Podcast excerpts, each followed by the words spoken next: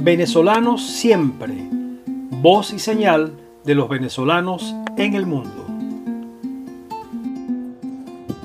Amigas y amigos, muy buenas tardes y muy buenas noches para quienes nos escuchan desde otras latitudes.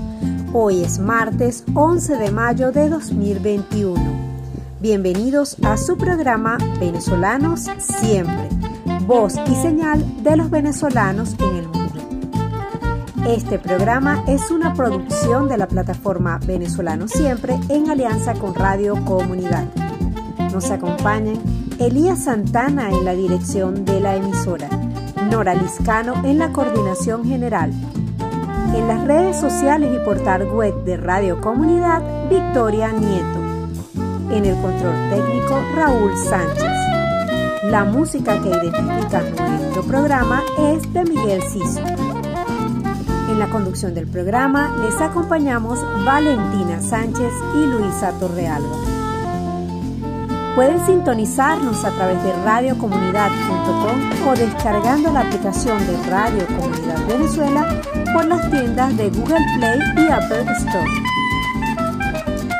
Invitamos a seguir a Radio Comunidad a través de las cuentas en Twitter e Instagram arroba Radio Piso Comunidad o en Facebook como Radio Comunidad Venezuela. También los invitamos a seguir a Venezolanos Siempre a través de la página web venezolanossiempre.org. En Twitter e Instagram nos encuentran como arroba VESiempre1. Nuestro correo electrónico es vesiempre.gmail.com.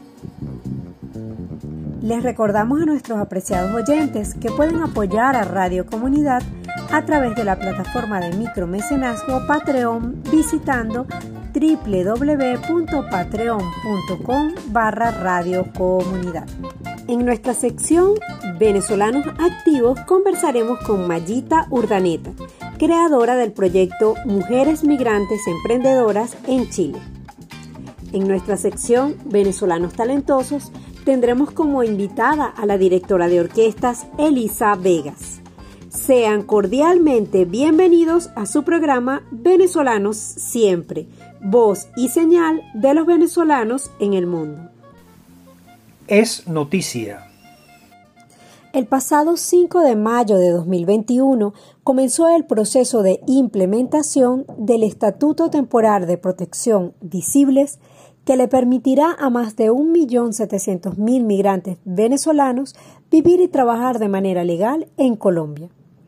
El primer paso de la implementación del proceso consiste en el llenado del Registro Único de Migrantes Venezolanos que se puede hacer en línea y de forma gratuita. Seguidamente deben completar la encuesta de caracterización socioeconómica y deben agendar su cita con Migración Colombia. Este proceso se extenderá hasta el 28 de mayo de 2022 para los migrantes venezolanos que hayan entrado a Colombia antes del 31 de enero del presente año. Quienes hayan entrado después de esa fecha deberán cumplir con estos pasos entre el 29 de mayo de 2021 y el 24 de noviembre de 2023. Adriana Mejía, viceministra de Asuntos Multilaterales de Colombia, explicó que los migrantes que reciben el Estatuto Temporal de Protección tendrán acceso a un documento de identidad que les abrirá las puertas a la economía local. Entre tanto, Lucas Gómez, asesor del presidente Iván Duque sobre la frontera colombo-venezolana, informó que con el registro el gobierno colombiano busca conocer a las personas que están en el país para poder diseñar mejores políticas públicas para apoyarlos, de acuerdo al reporte de La Voz de América. La información completa sobre el proceso de registro para el Estatuto Temporal de Protección Visibles puede encontrarse en la página web de Migración Colombia www.migracioncolombia.gov.co. El próximo 17 de junio se realizará la segunda conferencia internacional en solidaridad con los refugiados y migrantes venezolanos que en esta ocasión será organizada por Canadá.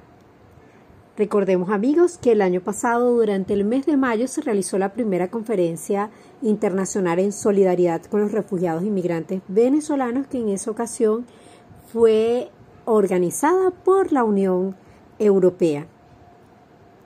En esta conferencia, Canadá contará con el apoyo de la Oficina de la Organización de las Naciones Unidas para los Refugiados y la Organización Internacional para las Migraciones, quienes apoyarán la organización y también asistirán representantes de gobiernos donantes, de la sociedad civil y del sector privado. El Ministerio de Asuntos Exteriores de Canadá señaló el pasado jueves 6 de mayo que esta conferencia, cito textualmente, será una oportunidad para asegurar apoyo financiero y técnico adicional concienciar sobre los principales desafíos e identificar acciones para mantener el enfoque en la crisis.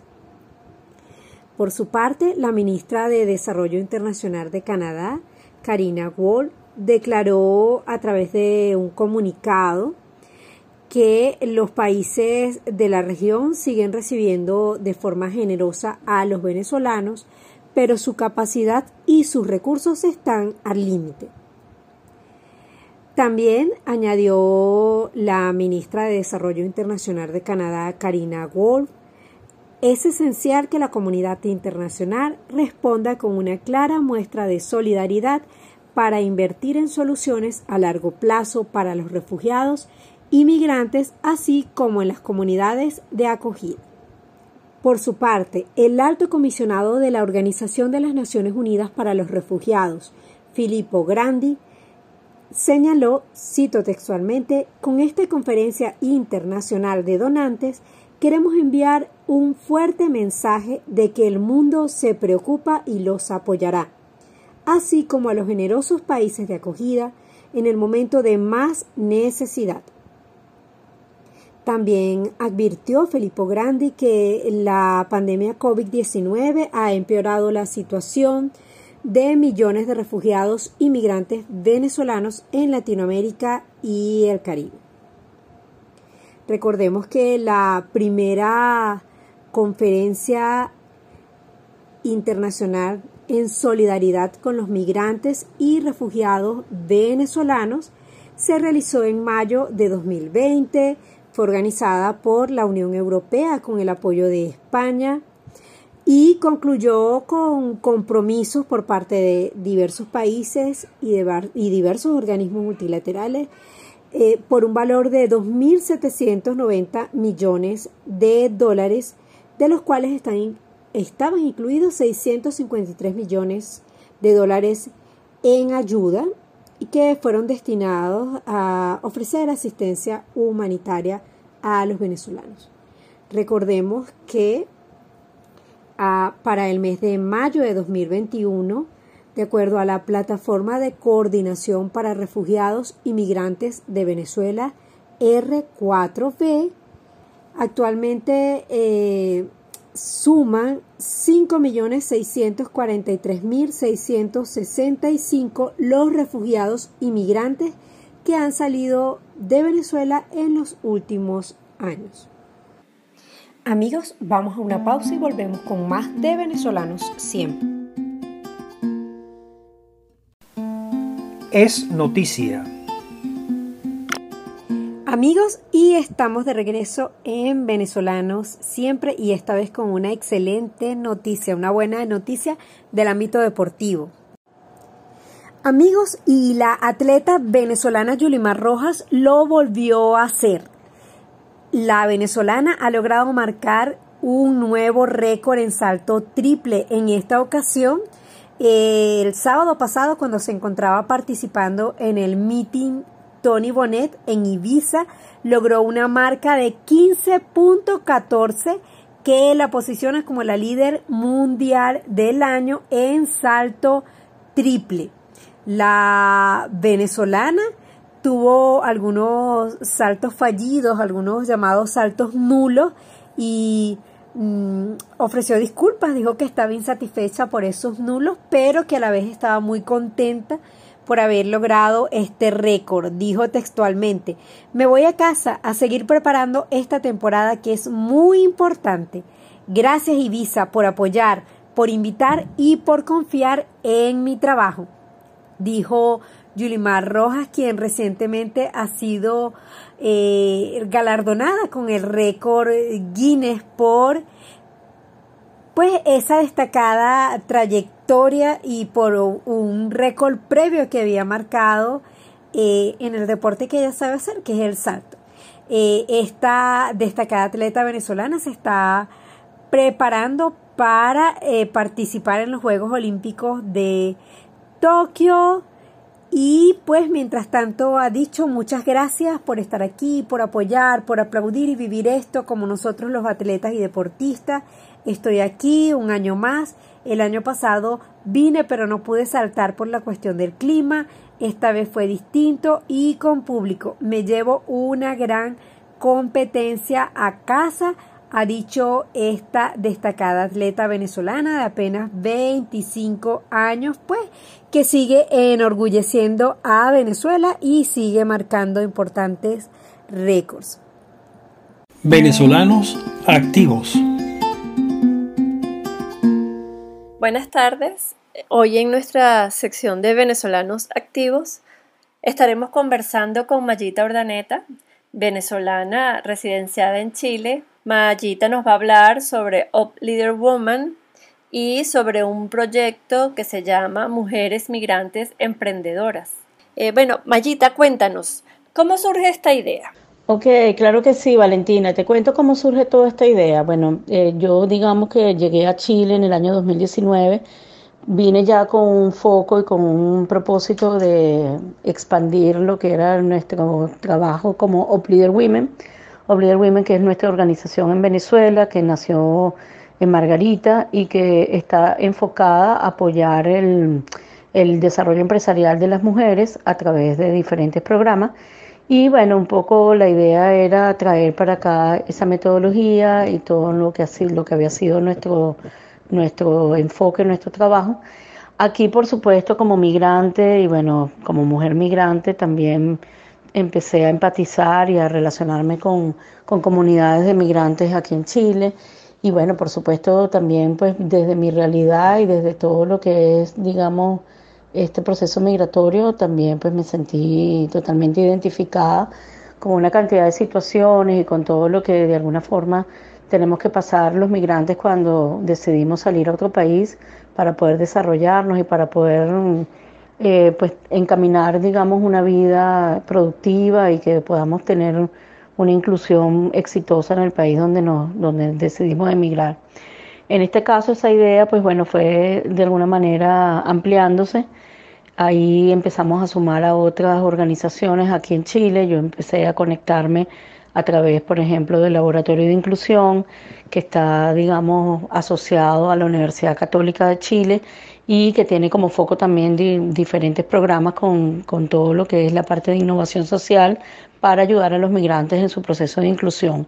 Ellos fueron mis primeros aliados, el Laboratorio de Inclusión, y me conectaron, pues me ayudaron a conectarme con otras organizaciones. También, por supuesto, yo empecé a, a relacionarme con organizaciones que están apoyando directamente a, a, todos los migrantes con todo lo que es la parte de, de los procesos migratorios, eh, lo que es, digamos, la participación, la integración. Allí pues me conecté con el Servicio Jesuita de Migrantes, que es uno de los aliados del programa, también con la Red de Apoyo Solidario, con Red Somos Huellas Chile. Son organizaciones, eh, estas últimas dos, mm, eh, digamos, dirigidas por venezolanos, pero que apoyan a migrantes de diferentes nacionalidades.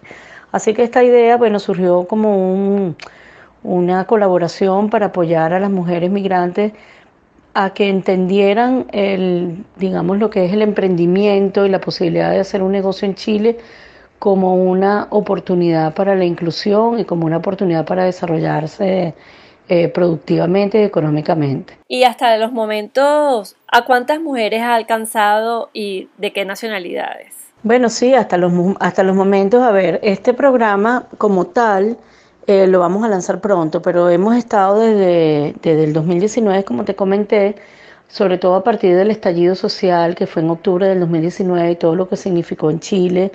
Eh, bueno, que de verdad fue bastante impactante ver cómo eh, bueno, se manifestaron y empezaron a salir una cantidad de situaciones y problemas que no se habían visto anteriormente y eso por supuesto nos afectó sobre todo a los migrantes y los que venimos de Venezuela aún más, que venimos de situaciones en donde ha habido inseguridad, violencia, este, bueno, confrontaciones en la calle, no, nos pegó mucho, ¿no? Entonces un poco empecé a articularme con otras migrantes, con mujeres eh, de aquí, digamos, en Chile, venezolanas, también se unieron peruanas, argentinas, tenemos también mujeres de, bueno, Brasil, eh, colombianas, y bueno, empezamos a articularnos a través de grupos de WhatsApp.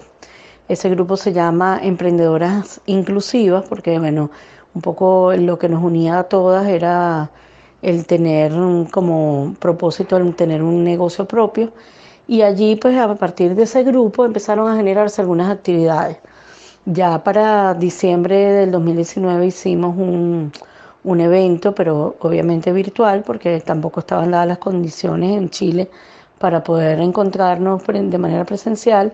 Ese evento lo llamamos Dejando Huellas eh, y un poco era como reconocerlas a cada una de ellas desde su camino, desde cuáles habían sido su, bueno, sus méritos aquí en Chile para poder iniciar su propio negocio y visibilizarlas para que fuesen también como una motivación y un ejemplo para otras mujeres. Así que ese grupo que empezamos en el 2019 está constituido actualmente todavía. Somos más de 100 mujeres emprendedoras y este, también hemos logrado a través de los programas de Up Leader Women en Venezuela, el último que fue la Ruta de Desarrollo Empresarial, incorporar algunas de esas mujeres que han estado dentro del grupo de aquí en Chile para nuestros programas en Venezuela que se hicieron pues el año pasado de manera virtual, lo cual también ha permitido pues beneficiarlas a las que están aquí y, que puedan seguir también preparándose, formándose, eh, sobre todo en este año de la pandemia en donde no tuvimos muchas posibilidades de hacer actividades presenciales, ¿no? Ahora vamos a una pequeña pausa y al regreso seguiremos conversando con Mayita Ordaneta desde Chile. Somos venezolanos siempre, voz y señal de los venezolanos en el mundo.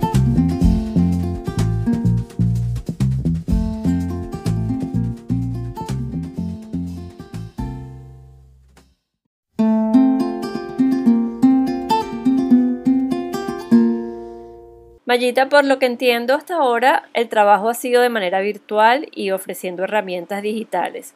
¿En un futuro tienen planeado algún otro tipo de intercambio? Sí, Valentina, bueno, el trabajo ha sido virtual desde el año 2019 a partir del estallido social. Evidentemente eso en Chile afectó mucho todo lo que fue la capacidad, la posibilidad de trabajar de modo presencial, porque por medidas de seguridad pues todos tuvimos que quedarnos en casa.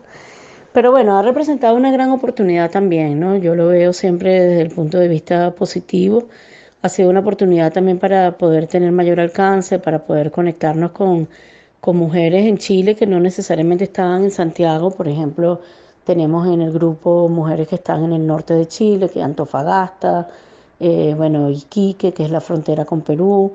Tenemos también mujeres que están en Valparaíso.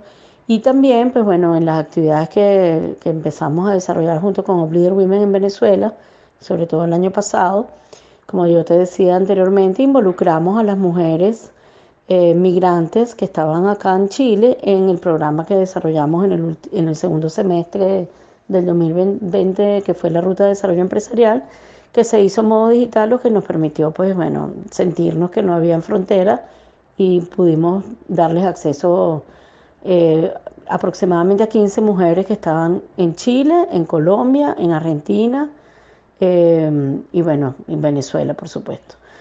Así que bueno, sí, ha sido más bien una oportunidad y, digamos que ahora, y bueno, yo creo que todos estamos claros de que la digitalización llegó para quedarse.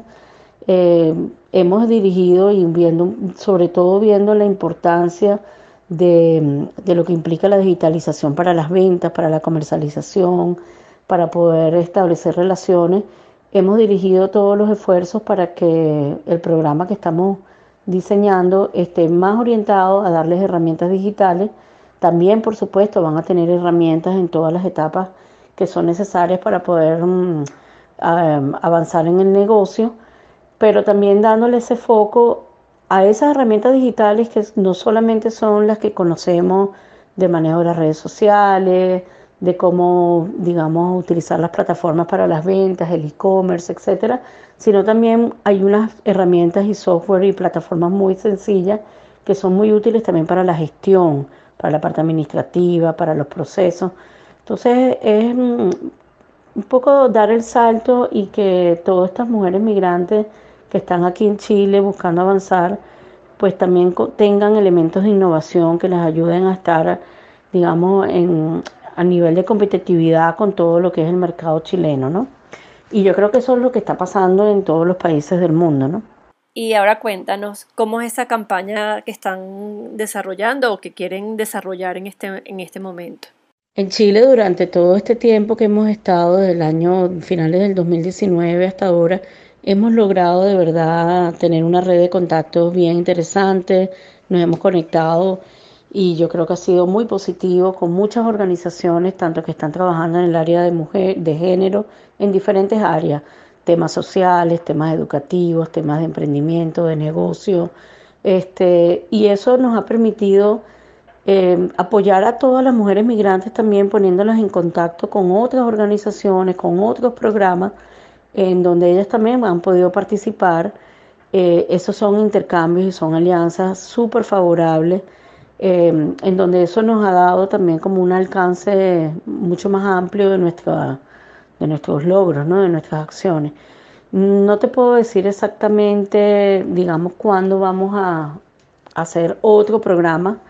Em, ahorita por los momentos en nuestro programa eh, donde queremos dirigir toda la atención y todo el foco se llama Mujeres Migrantes Emprendedoras, como es un sistema colaborativo en donde las vamos a llevar a ellas a través de, todo un acompañamiento con formación, con mentorías, con voluntarios en el área de, los llamamos cibervoluntarios, que las van a ayudar a ellas a manejar bien todas estas plataformas para que de verdad se, las brechas que ellas tienen se acorten, eh, todo lo que digamos ellas necesitan para poder avanzar aquí y poder eh, seguir digamos desarrollándose sus negocios sean bien efectivas. Entonces es un programa que implica una dedicación bastante fuerte, donde todas las organizaciones que estamos colaborando estamos poniendo todo lo, mejor para, para que realmente sea muy efectivo. Es decir, nosotros este año queremos alcanzar 120 mujeres que hayan participado en el programa y el programa va a terminar incluso con una ronda de negocios virtual en donde ellas van a poder estar en conversaciones directas con eh, posibles inversionistas, aliados comerciales, clientes potenciales, proveedores, eh, entidades bancarias.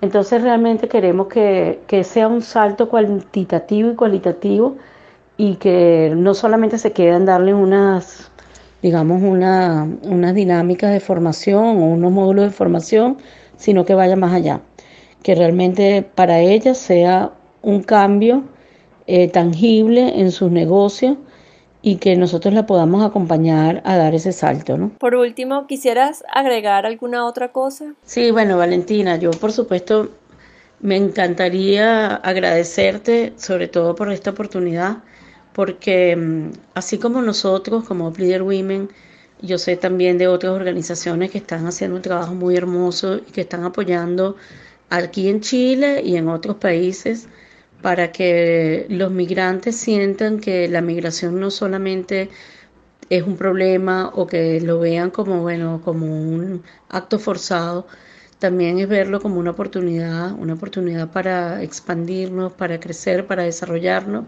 Algunos volverán a los países de origen, otros harán vida eh, en los países donde migran, pero lo más importante es no pararnos como seres humanos en buscar nuestro propósito, en avanzar, en querer desarrollarnos de manera digna. Y yo creo que ese es el trabajo que queremos hacer tanto nosotros desde Leader Women, nuestros aliados aquí en Chile, que bueno, puedo nombrar el Laboratorio de Inclusión, que es, digamos, una extensión de la Universidad Católica de Chile, está el Servicio Jesuita Migrante, Red de Apoyo Solidario, Somos Huella Chile, organizaciones que están apoyando a los migrantes de una manera súper, súper este, comprometida. También, por supuesto, hay empresas como Deloitte, que es uno de nuestros aliados principales, Negocios con Impacto, Sistema B.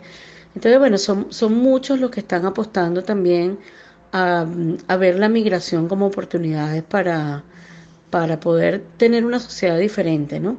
Entonces yo creo que ese es un mensaje que yo quería transmitir. Eh, yo entiendo y lo sé y lo vivo como migrante que migrar no es fácil, estar en otro país y uno sentirse a veces que no tienes como el camino muy claro y sobre todo en estos momentos que nos ha tocado tan duro con todo lo que ha significado la pandemia.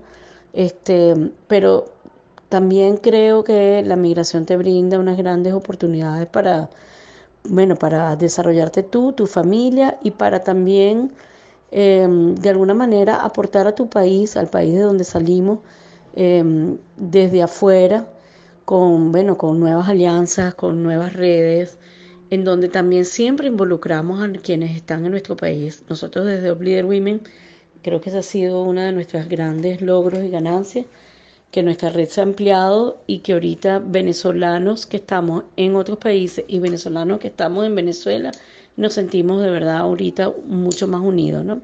Entonces eso es un mensaje que quería transmitir, ¿no? Un mensaje más de más optimismo con respecto a la migración y bueno, y pensar que todos somos ciudadanos del mundo y que cada quien tiene tiene un valor muy importante que aportar a la sociedad donde nos encontremos, ¿no? Gracias Mayita por tu participación en el programa y por contarnos la labor que estás haciendo en Chile. El programa está a la orden para promocionar y reseñar todas las actividades que tengas. Buenas tardes. Ahora vamos a una pequeña pausa y ya venimos con más de venezolanos siempre, voz y señal de los venezolanos en el mundo.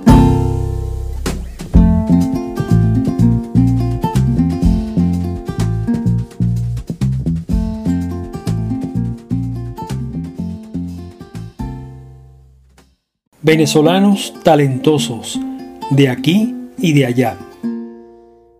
Muy buenas tardes. En Venezolanos Talentosos tenemos invitada a Elisa Vegas, directora de orquesta con una ascendente carrera que le ha posicionado como una de las más destacadas batutas de la emergente generación de directores venezolanos.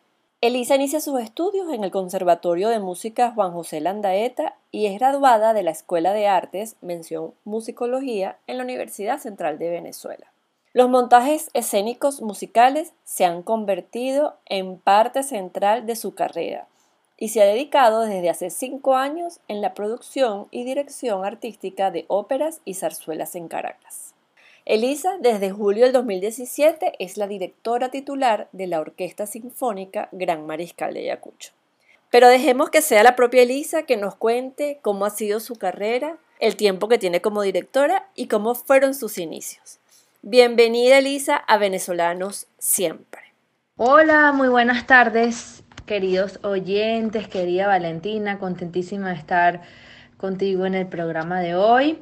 Bueno, como directora tengo ya, estoy sacando la cuenta y creo que voy para 15 años, parece mentira. Y mis inicios fueron, fueron de mucha casualidad. Yo soy clarinetista y, mientras estudiaba el clarinete empecé a entrar en las clases de dirección por casualidad para aprender un poco más del rol del director de orquesta. Y para no ser el cuento tan largo, un día vino un maestro del exterior y hizo un curso para directores. Yo fui a ese curso como oyente, ¿no? O sea, para aprender un poco más desde la perspectiva de, un músico de atril de orquesta. Y el maestro hizo un examen para ver con quién iba a trabajar eh, activo en la clase y quedé como, como, como director activo. Me hace que le dije, maestro, yo nunca he dirigido. Me dice, no, yo siento que tú puedes tener las cualidades necesarias. eh, con mucho nervio, me preparé muy bien y sí te puedo decir que la primera vez que paré en el podio y dirigí, este, mi vida cambió. Me di cuenta que podía ser realmente una, una, un camino de vida y así que empecé entonces mis estudios formales con el maestro Rolfo Saglimbeni, viajaba a Inglaterra y, y bueno, así comienza mi cuento con la batuta. Elisa, en estos últimos años has trabajado en múltiples proyectos que van desde lo clásico a lo popular, pasando por el teatro musical. ¿Qué te gusta más? ¿Cómo es el abordaje desde la dirección de proyectos tan distintos? Así es. He estado en múltiples proyectos de, de, todo tipo de géneros, todo tipo de estilos y eso realmente para mí es una bendición porque yo concibo la música como música buena y música mala, no importa el género, no importa la época. Hay música académica que no es muy buena y lo mismo ocurre con los géneros populares, hay música buenísima y música que no es tan buena. Y yo creo que esa, esa diferenciación entre música buena, mala, sin, sin distingo de género, viene desde mi formación en casa, porque mi padre, Federico Pacanins, era, es un gran melómano de, sobre todo el jazz, de la salsa, de la música latina, de la música caribeña. Y a mí, por otro lado, me gustaba mucho la música académica y yo creo que toda esa, esa fusión em, está, en mi, está absolutamente en mi formación. Entonces, eh, me encuentro con una orquesta como la Sinfónica Gran Mariscal de Acucho, que tiene esa misma personalidad que, que yo tengo, ¿no? Es una orquesta muy arriesgada, que está dispuesta a cambiar de género rápidamente. Una semana puede estar en un concierto muy académico, la siguiente semana eh, en un concierto muy pop, luego en un musical y definitivamente creo que eso hizo que quisiéramos match. Y por supuesto que el abordaje de la dirección en los proyectos, dependiendo de cada uno de ellos, es diferente. No es lo mismo estar en un concierto sinfónico donde es música pura, digamos una sinfonía, donde el, no hay, el discurso es netamente musical, que, que estar en, en, una ópera donde la palabra existe, donde hay una narrativa, donde hay unos cantantes, hay una escena, hay un vestuario, el musical, dígame el musical, lo mismo, escenas, coro, vestuario, iluminación, etcétera, etcétera, etcétera. Entonces son trabajos realmente diferentes. Puedo llegar hasta la época que estamos viviendo actualmente, donde seguimos activos, totalmente activos, haciendo muchos proyectos y ahora dirijo remotamente en postproducción, digámoslo así, los músicos se graban. Entonces ha sido un reto maravilloso y, lo que intento es que cada uno de ellos, bueno, dar lo mejor de mí y, y ser un poco camaleónica. ¿Y cómo compaginas tu rol de mujer, madre y directora de orquesta? Compaginar los roles no es tarea fácil. A decir verdad, a veces, a veces algún rol ha predominado más que el otro, ¿cierto? Sobre todo porque la música eh, eh, termina siendo una pasión y una forma de vida. Muchas veces dicen, no, bueno, los médicos, los médicos, lo que pasa es que ellos tienen una forma de vida. Bueno, yo creo que los músicos también, una forma muy particular, que no tiene fines de semana, porque los fines de semana precisamente es cuando nosotros estamos presentándonos, eh, tú eh, me puedes entender perfectamente. Y, bueno, lo, importante es encontrar los balances. De hecho, esta cuarentena ha servido mucho para encontrar los balances, porque creo que ha permitido eh, replantearse uno que a veces está, pensando mucho en las cosas urgentes y a lo mejor no eran las más importantes. Mi rol de madre es sin duda alguna mi rol principal y me lo tomo muy en serio y por supuesto muy compaginado con la música. Elisa, ¿qué te ha dejado este año de pandemia, tanto personal como profesionalmente? Ajá, bueno, tu pregunta la, la puedo enlazar un poco con lo que venía contándote antes. En esta pandemia yo creo que he podido calibrar mucho mejor eh, mi vida, ¿no? Ha sido una fortuna poder ver crecer a mi hijo y, estar con él en este tiempo que ni él ni yo olvidaremos. Esto creo que para las madres puede ser una gran bendición porque si no, sería, si no fuese por la pandemia, obviamente uno no estaría tan, tan, tanto con sus hijos, ¿cierto? Y eso realmente lo, lo valoro muchísimo. Y a nivel profesional, wow, qué de retos, ¿no? Lo bueno es que, vuelvo a la, a la Sinfónica Ayacucho, que es una orquesta tan dispuesta a los nuevos retos, tan dispuesta a cambiar rápidamente, a romper las ortodoxias, que, que eso permitió que rápidamente, comenzando la pandemia, digamos, bueno, tenemos que seguir sonando, porque esa es nuestra labor, esa es nuestra misión de vida, generar eh, esperanza, generar momentos eh, bonitos, eh, y, y, esa es nuestra responsabilidad. Entonces rápidamente migramos a, a, las plataformas digitales y hemos hecho muchísimos proyectos. Casi te diría que igual que si fuese, que si estuviésemos en, en, un, en un espacio físico, en un teatro, por ejemplo. Ahora vamos a una pequeña pausa y al regreso seguimos conversando con Elisa Vegas. Somos venezolanos siempre, voz y señal de los venezolanos en el mundo. Ya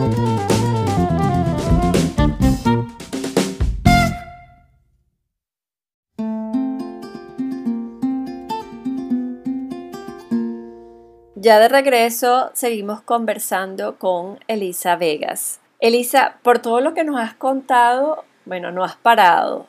Y lo más importante, ¿le sigues apostando a Venezuela?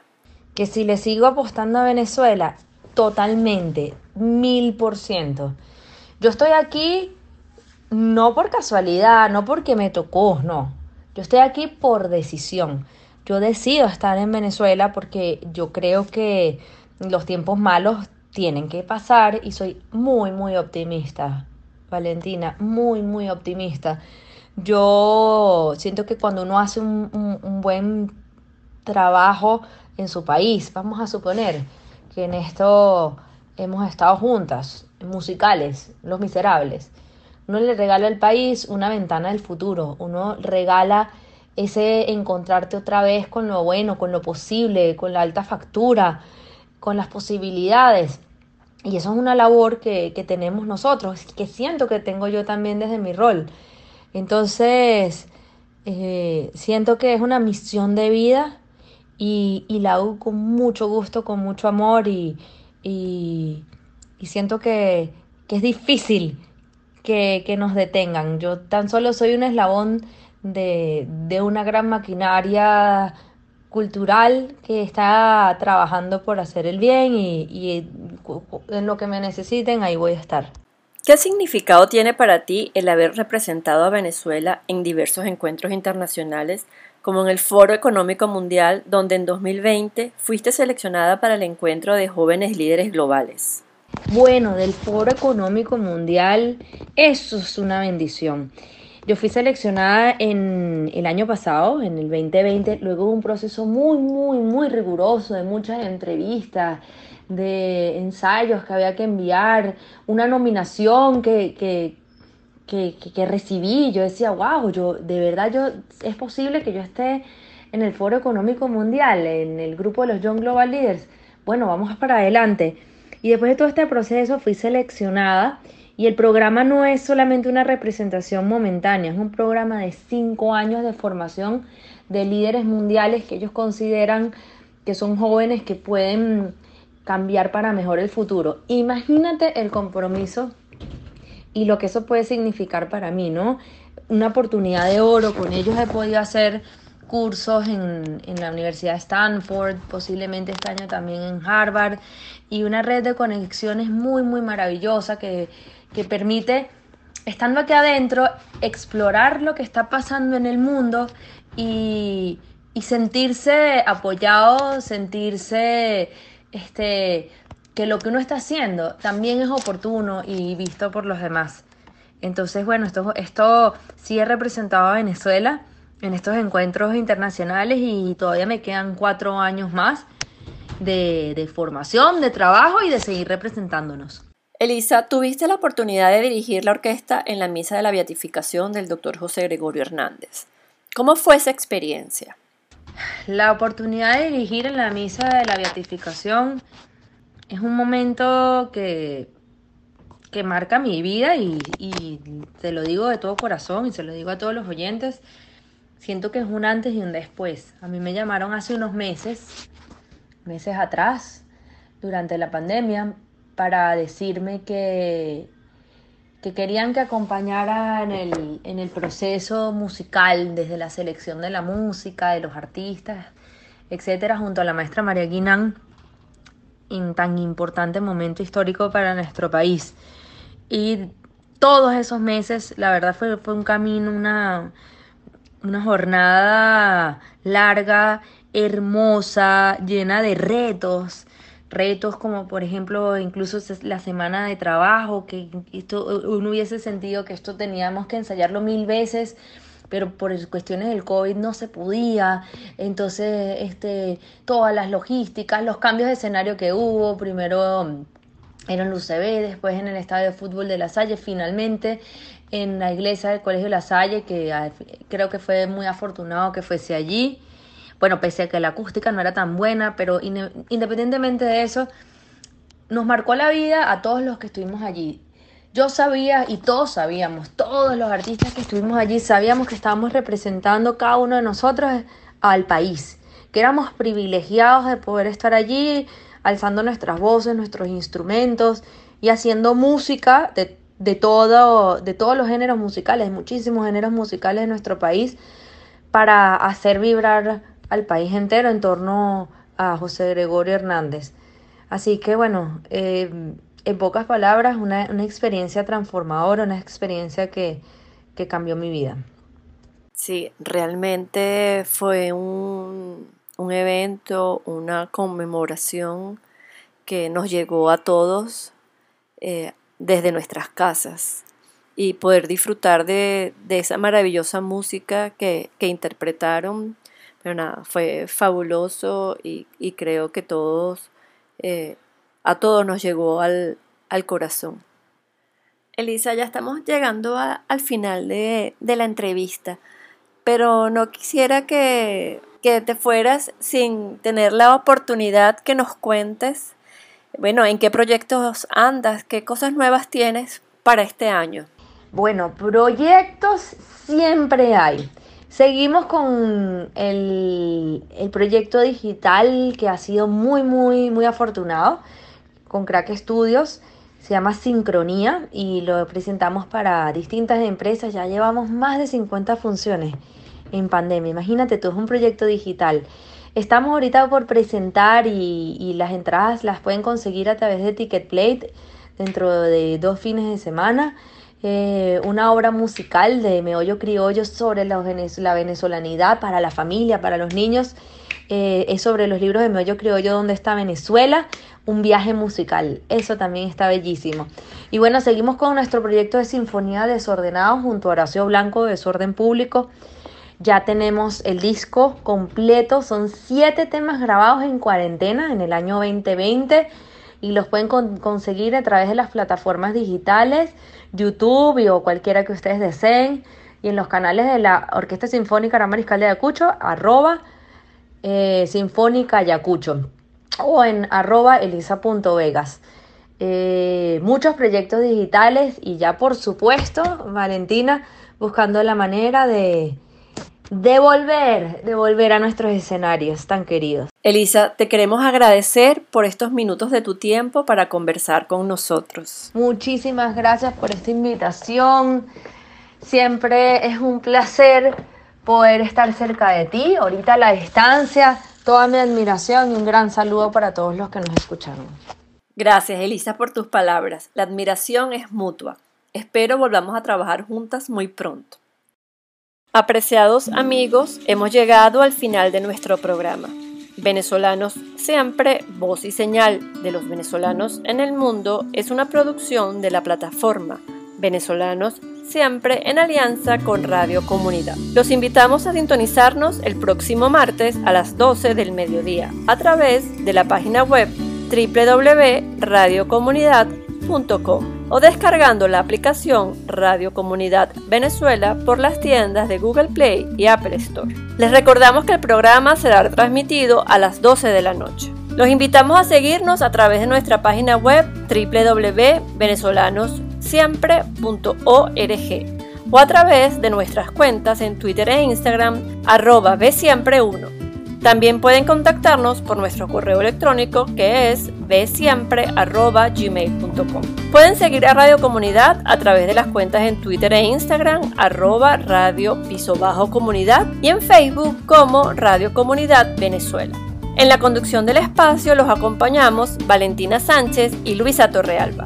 En la dirección de la emisora, Elías Santana. En la coordinación general, Nora Liscano. Redes sociales y portal web de Radio Comunidad, Victoria Nieto. Y en el control técnico, Raúl Sánchez. Somos venezolanos siempre, voz y señal de los venezolanos en el mundo.